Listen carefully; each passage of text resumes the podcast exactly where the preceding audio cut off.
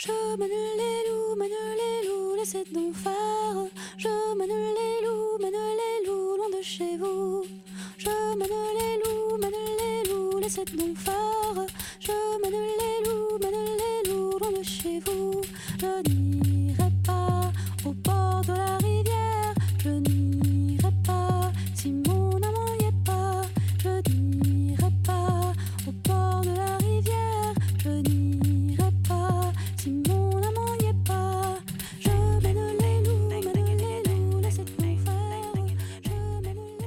Time, c'est un magazine de quarantaine quotidien dans lequel je vous propose des fictions, des documentaires, des interviews et plein d'autres surprises.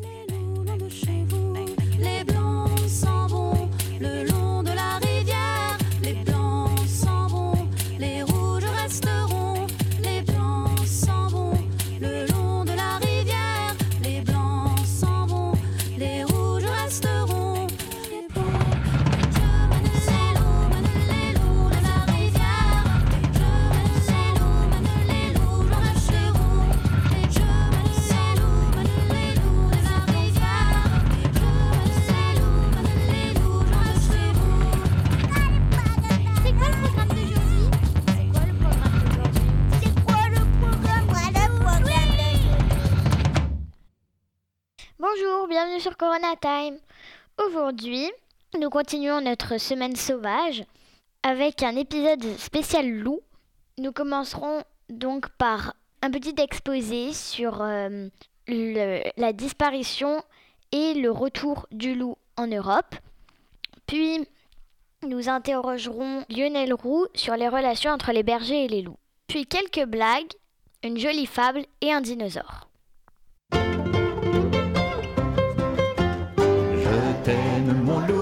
Gros loup, mon petit loup. Je t'aime mon loup, mon gros loup, petit loup. On dit que t'es mauvais, c'est pas vrai, c'est pas vrai. On dit que t'es mauvais, c'est pas vrai, pas vrai. Pareil que t'es méchant, c'est navrant, c'est navrant. Pareil que t'es méchant, c'est navrant, navrant. Donc le loup, il était présent dans toute l'Europe jusqu'à la fin du XVIIIe siècle, mais il était assez mal vu. C'était un animal qui avait une assez mauvaise réputation parce qu'il était sujet de beaucoup de légendes dans lesquelles c'était vraiment le méchant. On pense encore à des contes comme le petit chaperon rouge ou les trois petits cochons, où le loup, c'est vraiment le méchant loup. Et c'était aussi une grande menace sur les troupeaux. Donc sa population, elle a commencé à baisser à cause de la chasse, du manque de gibier, notamment des grands ongulés qui lui apportaient une grande source de nourriture, et de la déforestation. Et en 1940, il a complètement disparu en France et dans les pays voisins. Il y a seulement deux populations qui se sont maintenues, dans les Abruzzes, en Italie et en Espagne. Et puis, euh, il a été protégé en Italie, ce qui a fait que sa population elle a pu augmenter. Donc le loup, il a euh, refait surface et ses populations, elles se sont étalées parce qu'il a un mode de vie qui lui permet de s'adapter à la quantité de nourriture présente. Si la meute est trop importante, qu'il y a trop d'individus, les jeunes adultes sont chassés et ils vont fonder une autre meute en formant un couple et euh, les descendants vont former la meute. Mais comme c'est des animaux très territoriaux, la seconde meute, elle doit avoir son terrain, son grand euh, territoire, ça peut atteindre euh, 10 km à la ronde, donc c'est assez grand. Et donc elle va s'éloigner de son ancienne meute. Ce qui va faire que très vite, les populations vont vraiment s'étaler, d'abord sur toute l'Italie, et puis elles vont remonter de proche en proche vers les Alpes, et finir par euh, traverser le Rhône et descendre dans les Pyrénées ou monter dans le Jura ou dans les Vosges. À présent, la population de loups en France est estimée à 530 individus. En Espagne, il y, il y en a entre euh, 1500 et 2000. Et en Italie, entre 1000 et 1500. Suis un loup qui jadis était très méchant, mais qui par malheur un jour s'est cassé les dents. Sur une grand-mère solide comme un roc, tout est à l'envers, c'est une triste époque. J'étais loup méchant, je suis maintenant gentil chien. Elle me promène et je lui mange dans la main. Si je ne file pas droit ou bien si j'ai tort, tout est à l'envers, c'est elle qui me mord.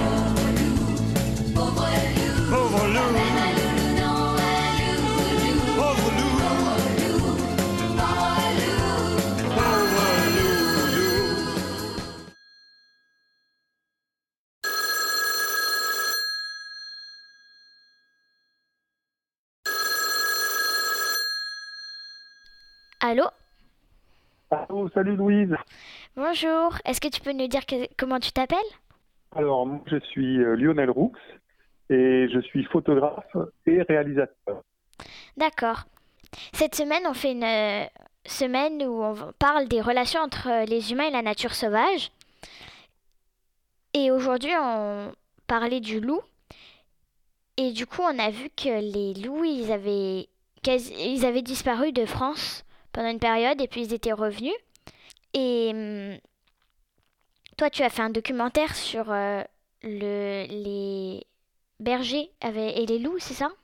Ah, En fait, donc j'ai déjà fait un, un documentaire sur les bergers. C'est un univers que je connais assez bien. Et le prochain sera sur la relation entre les loups et les bergers, justement. Et je crois que c'est ce qui t'intéresse. Oui, c'est ça. Et du coup, on voulait savoir qu'est-ce que euh, le retour du loup avait changé à la, à leur euh, mode de, de, enfin, à leur mode d'élevage, etc. Oui, en fait, si tu veux, euh, jusqu'à présent, le loup avait disparu et quelque part, tout le monde était d'accord pour appeler ça le progrès, un peu comme le désherbant, toutes ces choses qui nous facilitaient la vie pour, pour produire euh, de l'alimentation et notamment euh, des agneaux pour les bergers. Et si tu veux, euh, ben, quelque part, on s'est habitué au fait que le loup n'était plus là et quelque part, c'était assez intéressant et assez confortable pour le berger parce que euh, le berger, il fait sa transhumance et l'été, donc, il monte de la plaine jusque dans les Alpes, dans les pâturages alpins.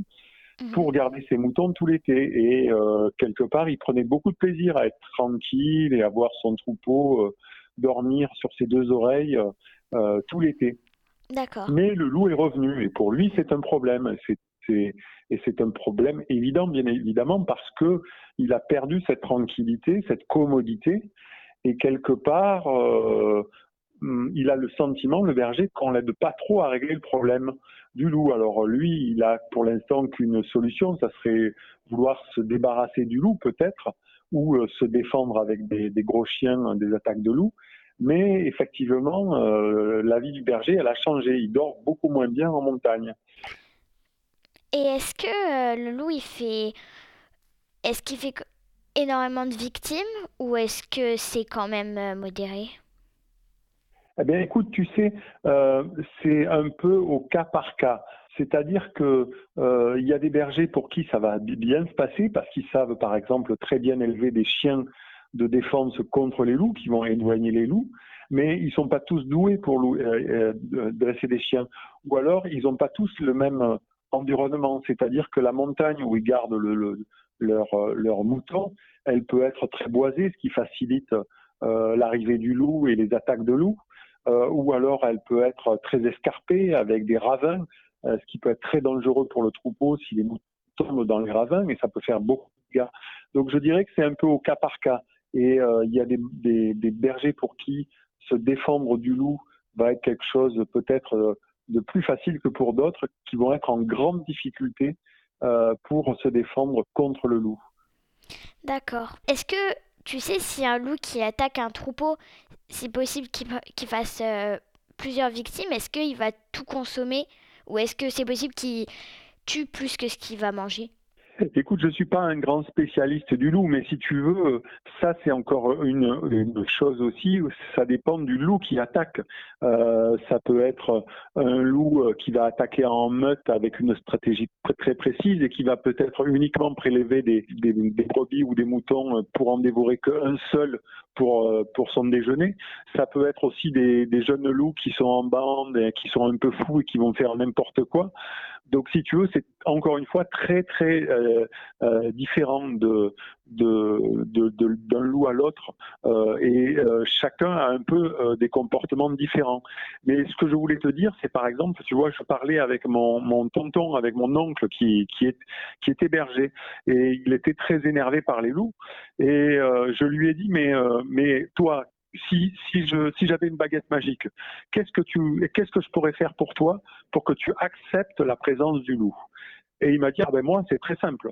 Si tu si tu doubles le prix de la viande, c'est-à-dire que si j'arrive à vendre mes, mes agneaux beaucoup mieux, alors là, moi, je suis prêt à accepter le loup parce que je pourrais payer un berger de plus pour surveiller mon troupeau et je pourrais peut-être euh, retrouver le confort que j'ai perdu avec le loup. Je le retrouverai peut-être avec un salaire un peu meilleur ou avec euh, des produits, avec, euh, avec le sentiment de vendre des produits qui ont plus de valeur. Voilà la réponse que me faisait mon oncle et que je trouvais très intelligente. D'accord. Ben, c'est ça en fait que j'allais demander. Est-ce que les bergers et les loups peuvent euh, cohabiter ou est-ce que c'est un peu mission impossible? Alors, je, je, je, pense que euh, la meilleure façon de faire que le, le berger a cohabité avec les loups, c'est de l'aider. C'est pas de dire que tuer des loups, c'est très méchant. Je pense que la meilleure façon, c'est d'aider les bergers à essayer de faire en sorte que justement ils trouvent des solutions. Alors on peut les aider euh, en ayant des chiens bien dressés pour défendre les troupeaux.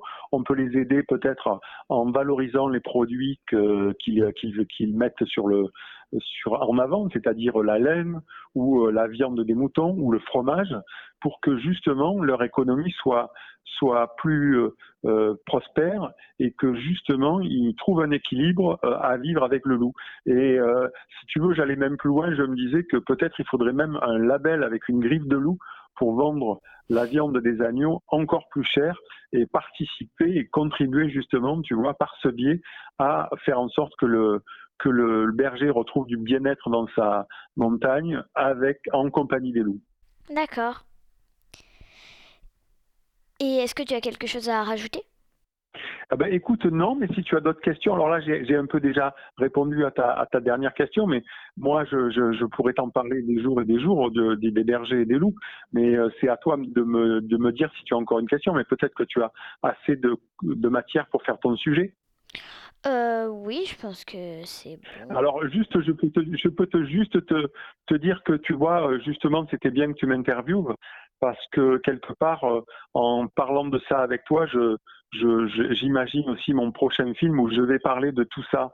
Mon film, il va parler justement de tous les problèmes que rencontrent les, les bergers quand le loup attaque leur troupeau et euh, comment ils font pour trouver ou pas des solutions et comment ils font pour supporter de ne pas dormir jour et nuit quand le loup est là et, euh, et ma foi, euh, essayer de trouver des solutions pour le futur.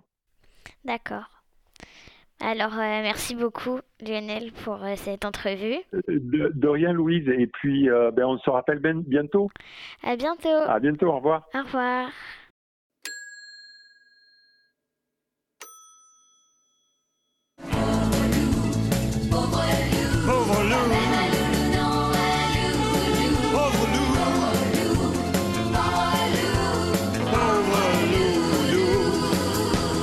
Jamais vraiment mangé le chaperon rouge. Ça c'est des histoires qu'on raconte au fond des bouches. Ce petit enfant blond était loin d'être bête. Il n'a jamais tiré cette sacrée chevillette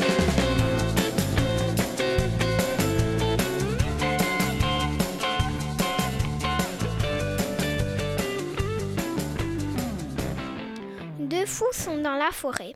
L'un dit à l'autre Mais pourquoi tu te balades avec une cabine téléphonique? L'autre lui répond Ben, c'est simple, je suis attaqué par un loup, je rentre dedans, je ferme la porte et j'appelle les secours. Mais et toi alors Pourquoi tu te balades avec un parpaing?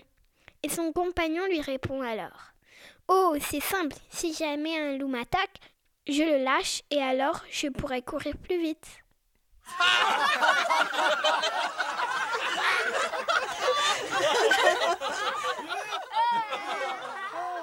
Dans un restaurant. Monsieur, pourquoi bougez-vous toujours votre pied? C'est pour empêcher les loups de s'approcher de moi. Mais il n'y a pas de loup ici. Vous voyez, ça marche.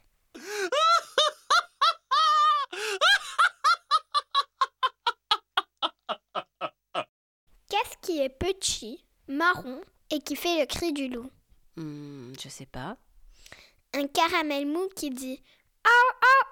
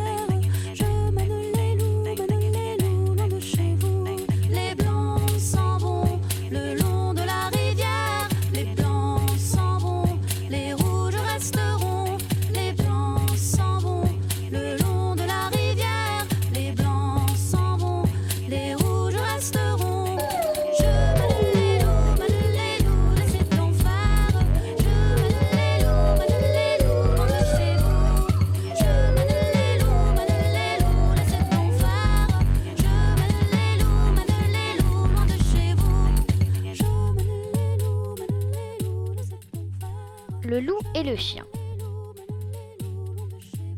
Un loup n'avait que les os et la peau, tant les chiens faisaient bonne garde. Ce loup rencontra un dog, aussi puissant que beau, gras, poli, qui s'était fourvoyé par mes gardes. L'attaquer, le mettre en quartier, Sire Loup l'eût fait volontiers. Mais il fallait livrer bataille, et le matin était de taille, à se défendre hardiment. Le loup donc l'aborde humblement, entre en propos et lui fait compliment sur son embonpoint qu'il admire. Il ne tiendra qu'à vous, beau sire, d'être aussi gras que moi, lui repartit le chien. Quittez les bois, vous verrez bien. Vos pareils y sont misérables, cancres, airs et pauvres diables, dont la condition est de mourir de faim. Car quoi? Rien d'assuré. Point de franche lipée, tout à la pointe de l'épée. Suivez-moi, vous aurez un bien meilleur destin. Le loup reprit. Que me faudra-t-il faire? Presque rien, dit le chien. Donnez la chasse aux gens, portant bâtons et mendiants. Flattez ceux du logis à son maître complaire, moyennant quoi votre salaire sera force relief de toutes les façons. Eau de poulet, eau de pigeon, sans parler de maintes caresses. Le loup, déjà, se forge une félicité, qui le fait pleurer de tendresse. Chemin faisant, il vit le col du chien pelé. Qu'est-ce là lui dit-il? Rien. Quoi, rien? Peu de choses. Mais encore, le collier dont je suis attaché, de ce que vous voyez est peut-être la cause. Attaché dit le loup. Vous ne courez donc pas où vous voulez? Pas toujours, mais qu'importe. Il importe si bien que de tous vos repas, je ne veux en aucune sorte, et ne voudrais même pas à ce prix un trésor. Cela dit, Maître Loup s'enfuit et court encore.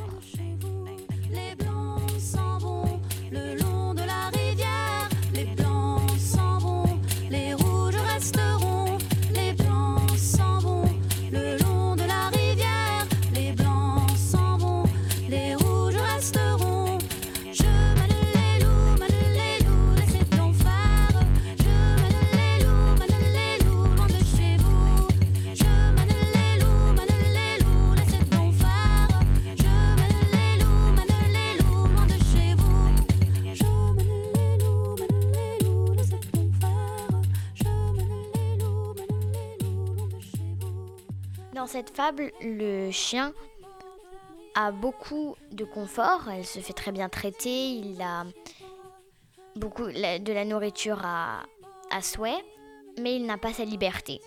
Et le loup, c'est le contraire, il n'a pas de nourriture comme il veut, il doit chasser pour euh, se nourrir, c'est compliqué pour lui, mais au moins il a sa liberté. Et du coup, au début de la fable, le- le loup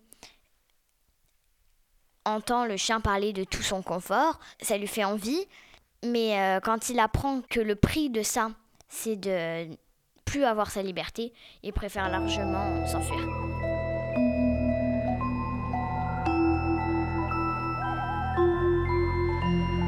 Mais qui était, qui était, qui étaient ces dinosaures? Mais qui était, qui étaient ces dinosaures Aujourd'hui, je vais vous parler du ptérodactyle.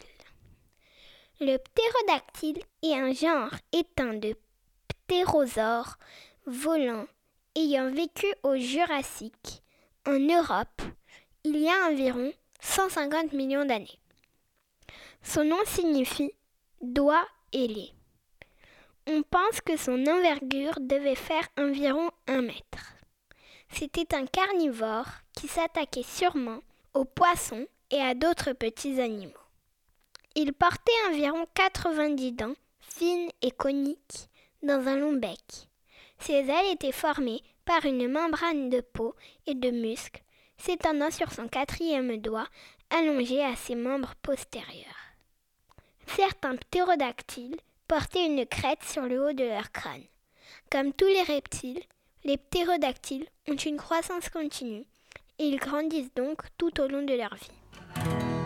On sait finalement peu de choses sur lui.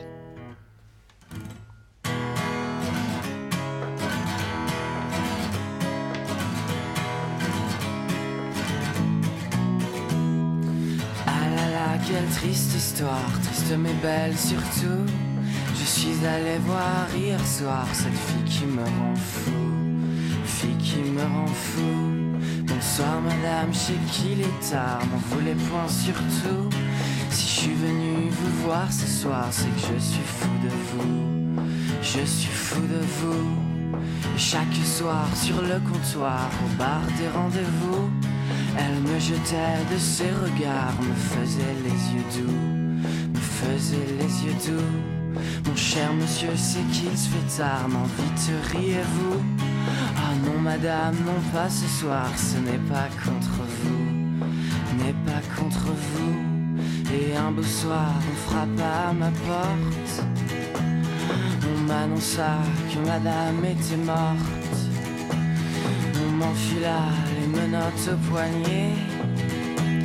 Et on me dit, c'est vous qui l'avez